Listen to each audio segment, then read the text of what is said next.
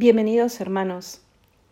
Hoy día el tercer y último sacramento de la iniciación cristiana.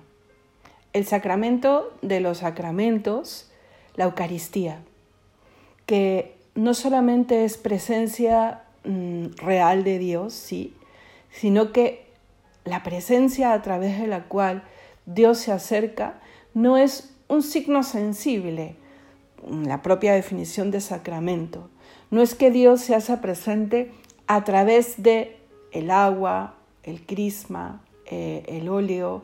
Eh, no, Dios se hace presente Él mismo con su cuerpo y con su sangre. Es el milagro de amor, como dice una de las canciones, más increíble. Entonces, mm, un audio de 15, 20 minutos nunca va a poder acabar todo lo que podríamos decir de la Eucaristía. Pero vamos a seguir los pasos que estamos recorriendo de los sacramentos y de los que un poco les hablé al inicio, el domingo, ¿no? cuando veíamos la introducción, el por qué estamos viendo los sacramentos. Creo que el día de ayer, respondiendo a la pregunta de uno de ustedes, también lo volvía a decir. El poder valorar que los sacramentos nos han sido dados como fuerza del cielo, no en un, no en un único acontecimiento. Y con la Eucaristía lo mismo, no es que se queda el día que comulgamos con nuestro vestido blanco, no, están aquí con nosotros, incluso los sacramentos que recibimos una sola vez, los que infunden carácter, el bautismo, la confirmación, no, los sacramentos que podemos recibir todos los días, como la Eucaristía, los sacramentos que recibimos una sola vez, como el bautismo, están aquí para mí, para ti, como presencia de Cristo que prometió quedarse con nosotros, que ha pensado quedarse con nosotros de manera tan maravillosa que no solo nos acompaña, nos fortalece, nos guía, nos ilumina, nos alimenta. En el bautismo participábamos del sacerdocio real de una manera especial, ¿no es cierto? En la confirmación, los confirmandos participaban de manera más profunda de Jesucristo y se configuraban con Jesucristo. Nos hemos configurado de manera más profunda con Cristo. Pues por medio de la Eucaristía, tú, yo y toda la comunidad participamos del sacrificio mismo del Señor. El sacrificio a través del cual todo sucedió, todo sucedió. Si con la encarnación Él llegó a nuestro mundo, a nuestra vida, con su sacrificio en la cruz, Él cumple la misión para la cual vino a esta vida. Y es ahí, en la cruz, donde Él entrega su cuerpo y su sangre. Y esa entrega, ese sacrificio, se actualiza todos los días en el altar, hermanos.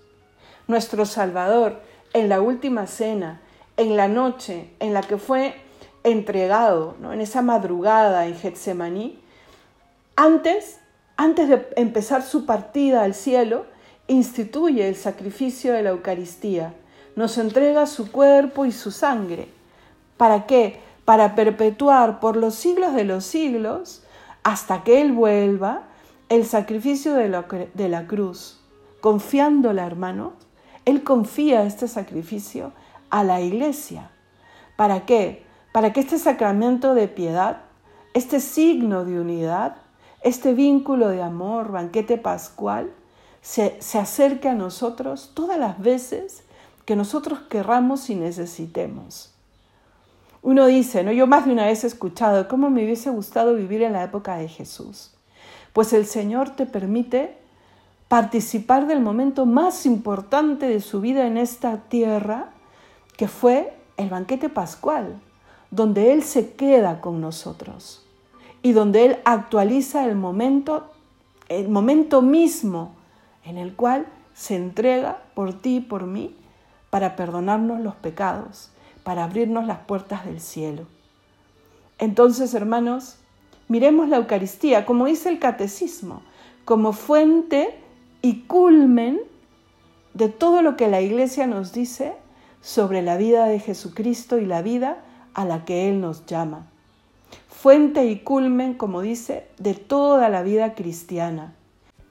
Por eso dirá la Iglesia que la Eucaristía contiene todo el bien, todo el bien espiritual, es decir, al Cristo mismo, y contiene también todas las gracias, no solo de la cruz, sino también de la Pascua y de nuestra Pascua, porque nosotros resucitaremos como Jesucristo. Y cuanto más misterio eucarístico haya en nosotros, más transformación en Cristo habrá en nosotros. Nosotros le llamamos comunión, ¿no es cierto? Por eso la primera comunión y después muchas comuniones más en nuestra vida, porque es una unión común, ¿no? Que todos los cristianos o a la que todos los cristianos estamos llamados, una unión profunda de cuerpo con cuerpo, de sangre con sangre, con el mismo Dios. Con el mismo Dios. Nosotros comulgamos, comemos su cuerpo. Y ese cuerpo que comemos se metaboliza en nuestro cuerpo y en nuestra alma. Y nos hacemos un poco como Dios. Mira, San Pablo, como siempre, el apóstol que ha escrito de manera maravillosa los misterios de Dios, lo dice de una manera, lo dice muchas veces, pero les quiero leer una. Dice, ¿no? Finalmente, por la celebración de la Eucaristía, nos unimos ya a la liturgia del cielo y participamos y anticipamos la vida eterna cuando Dios será todo en todos. En resumen, la Eucaristía es el compendio y la suma de nuestra fe. Lo reúne todo. El misterio de la encarnación, porque vemos a Dios hecho hombre, el misterio de la predicación de Cristo aquí, que decíamos, ¿te acuerdas que eran signos y palabras? Ahí en la cruz el Señor habló siete veces y esas siete veces, de manera contundente, nos mostró su amor que le hizo venir y lo que nos dejaba. Padre, perdónales. Padre, todo está hecho. Ahí tienen a mi madre. O sea, lo está diciendo y lo está dejando todo. Y, la cruz es la puerta a la resurrección. Entonces está todo el misterio de la redención ahí, en el misterio, en el misterio de la cruz, que es el misterio representado en la Eucaristía. Porque comemos esa carne, comemos ese corazón que fue traspasado en la cruz. ¿Vale?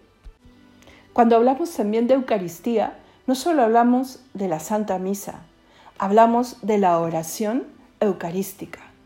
Hablamos de acercarnos al Dios que está exponiendo su cuerpo, que está abriendo su corazón y nos dice, aquí estoy, aquí estoy para ti, estoy aquí escuchándote, estoy aquí hablándote.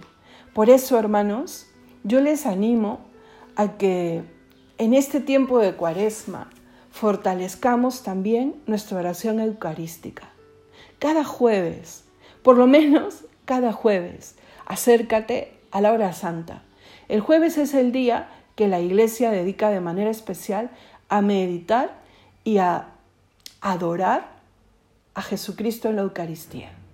El sacerdocio ministerial que está vinculado de manera eh, eh, portentosa a la Eucaristía. No tendríamos Eucaristía sin el sacerdocio y el día en que nosotros también recordamos el momento en que Él la instituye, el momento en el que Él es entregado, el momento de su oración en Getsemaní. Entonces, la hora santa une su Getsemaní con la Eucaristía, ¿vale? Con la institución de la Eucaristía. Une la oración de Cristo y cómo nos enseña a rezar sobre todo en los momentos más difíciles, en los momentos de oscuridad, como fue su Getsemaní, y frente a la Eucaristía, que ya estaba instituida un, un par de horas antes, ahí en la última cena. Entonces acércate, ponte delante del Señor y Él obrará el milagro. ¿Cuántas veces he escuchado, y yo misma lo experimento, es que qué le digo, cómo le hablo, cómo empiezo, cuáles son las palabras más indicadas para hablar con Él? Habla como, como con el mejor de tus amigos, pero con el, el respeto que merece Dios. ¿Vale? El respeto se traduce desde tu postura, la mejor postura posible según tu salud, ¿no? Con el respeto y con la alabanza de tu mente, que, no se, que trata de no distraerse, tu memoria, que, que no trae a colación eh, cosas que no deben estar ahí, y también con tus palabras, silenciosas, sí, cantando los cánticos eucarísticos de manera solemne, rezando lo que toca rezar en el momento en que se expone el Señor, en el momento de las bendiciones, y luego, en ese silencio, dejar que tu corazón hable y dejarte escuchar por Dios y escuchar a Dios. Miren, yo estoy una convencida que cuando nos ponemos delante de Dios ahí, Él transforma, Él atrae. Y así no lo veamos en, en ese momento o no lo sintamos en ese momento, la transformación se opera. Entonces, son cinco semanas de cuaresma, cinco horas santas vividas de una manera eh, eh, profunda y recordando Getsemaní, porque la hora santa es eso. Se lo dijo el Señor a Santa Margarita. Los, jueves de cada semana a las 11 de la noche. Claro, a las 11 de la noche es un poco difícil para los que no tienen capilla en su casa, ¿no? Entonces, por eso se hacen horas santas en los templos a las 8 o 9 de la noche. Anda a esas horas santas, porque la idea es que sea de noche, ¿no? Para que recuerde de, mejor manera Getsemaní. Y él dice que se medite la pasión, que se medite Getsemaní sobre todo. Entonces, acércate. ¿Qué mejor tiempo que en Cuaresma para meditar los pasos de Jesús en sus últimos tiempos, antes de entregarse, en el momento en que se entrega y resucita por nosotros? Y cuando comulgues, comulga algún día extra del día domingo. Si puede ser todos los días, mejor. Y cuando llegues a la misa, pídele al Señor. Acuérdate que ya tiene sus dones. El día de ayer hablábamos un poco de esos dones. Pues desde el jueves temprano, Señor, que tu Espíritu Santo me guíe para cumplir tu voluntad el día de hoy que me invitas a la misa, a la hora santa. Y todos los días, cada día, Señor, invítame al banquete de la Eucaristía, que pueda yo ir a misa. Prepara mi corazón para que pueda comprender con el don de ciencia, con el don de entendimiento. Acuérdate que los tienes. Con el don que te ayuda, el de fortaleza que te ayuda a vencer las tentaciones que hacen que hoy día no puedo, hoy día no voy. Y desde que estás llegando, Señor, quiero entrar en común unión contigo. Si pudiésemos comprender todo lo que sucede en el altar, yo estoy segura, segura que moriríamos en el instante.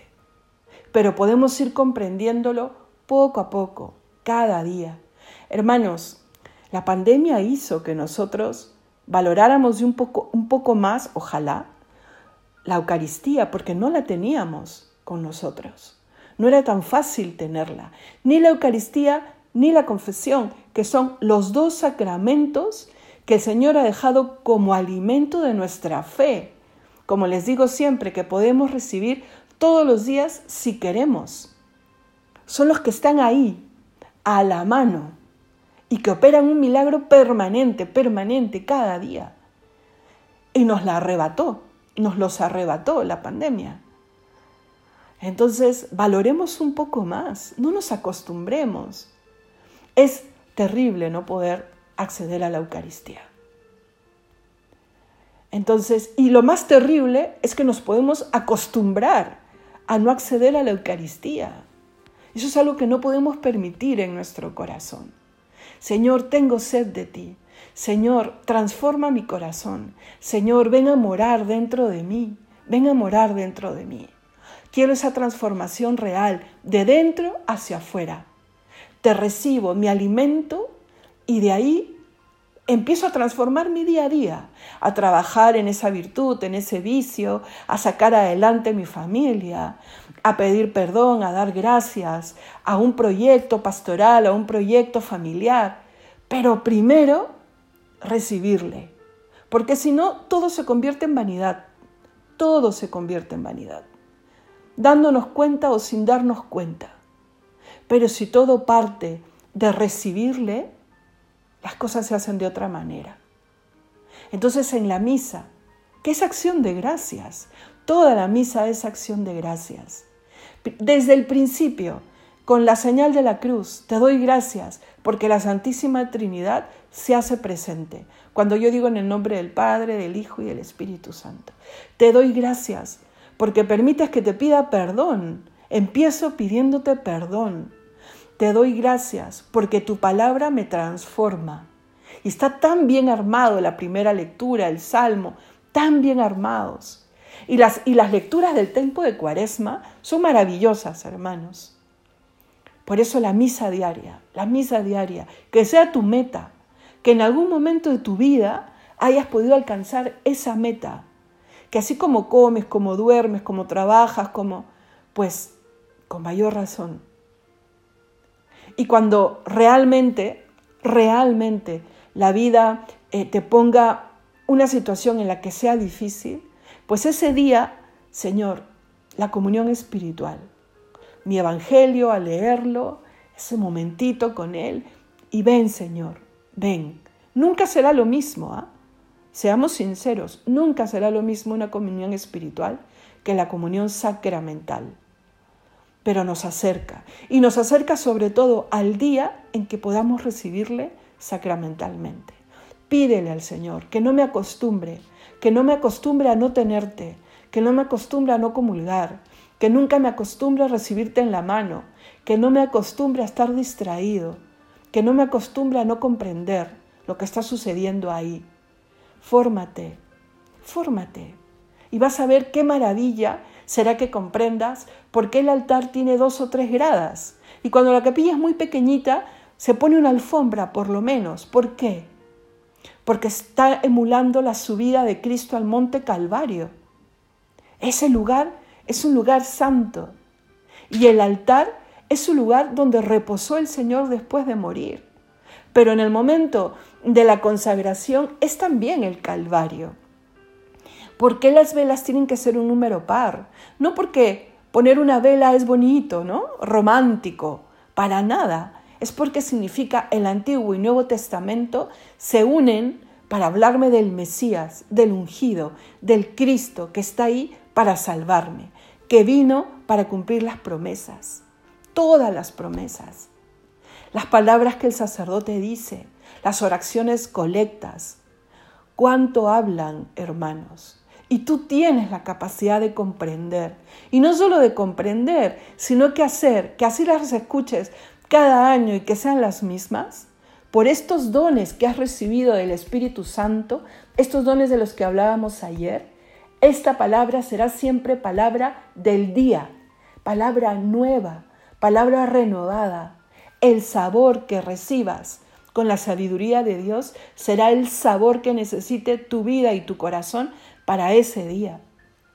Y el momento importante de comulgar, de recibirle, Camina por ese pasillo diciéndole, Señor, camino al encuentro contigo, al encuentro contigo, hasta que te vea cara a cara. Acrecienta mi anhelo de cielo, aunque no comprenda mucho de lo que es el cielo y de cómo será, acrecienta mi anhelo de cielo. Y cuando le recibas, uy, qué difícil es el silencio exterior uy Señor, me distraigo caminando y porque vi a fulano y a sutano y porque, Señor, ayúdame, ayúdame a estar recogido. Quiero que mi corazón sea una casa digna para ti, aunque nunca la pueda dignificar por mí mismo. Ayúdame a hacerlo. Y el Señor se complace. El Señor sonríe cuando te ve así de, entre comillas, preocupado por quererle.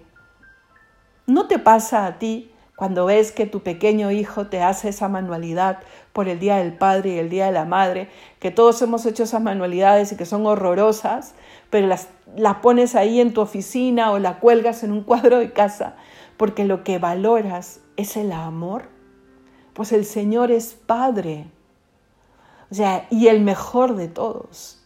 ¿Tú crees que no va a valorar ese esfuerzo, ese esfuerzo torpe, pero esfuerzo finalmente, por supuesto que sí. Y el momento de la acción de gracias principal, cuando tú haces acción de gracias. Ahí con tus ojos cerrados o con, o con tu corazón muy, muy quieto. Señor, estás dentro de mí. Estás dentro de mí. Perdóname.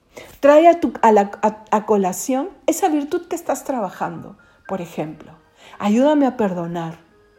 Arranca de mi, de mi corazón todo aquello que está turbando mi vida. Ayúdame a ser fiel. Trae a tu corazón ese proyecto.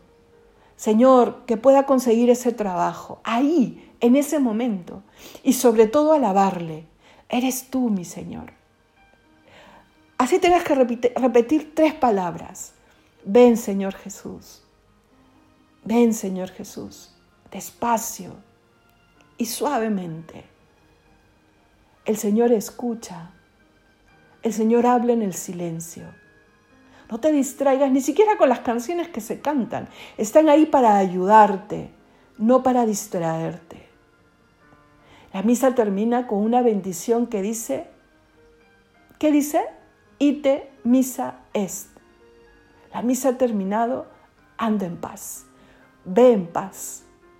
Esa paz de la que habló Cristo resucitado, que es lo primero que les dice a sus apóstoles, el primer saludo cuando le ven resucitado es paz a vosotros y les saludará así cada vez que les visite resucitado.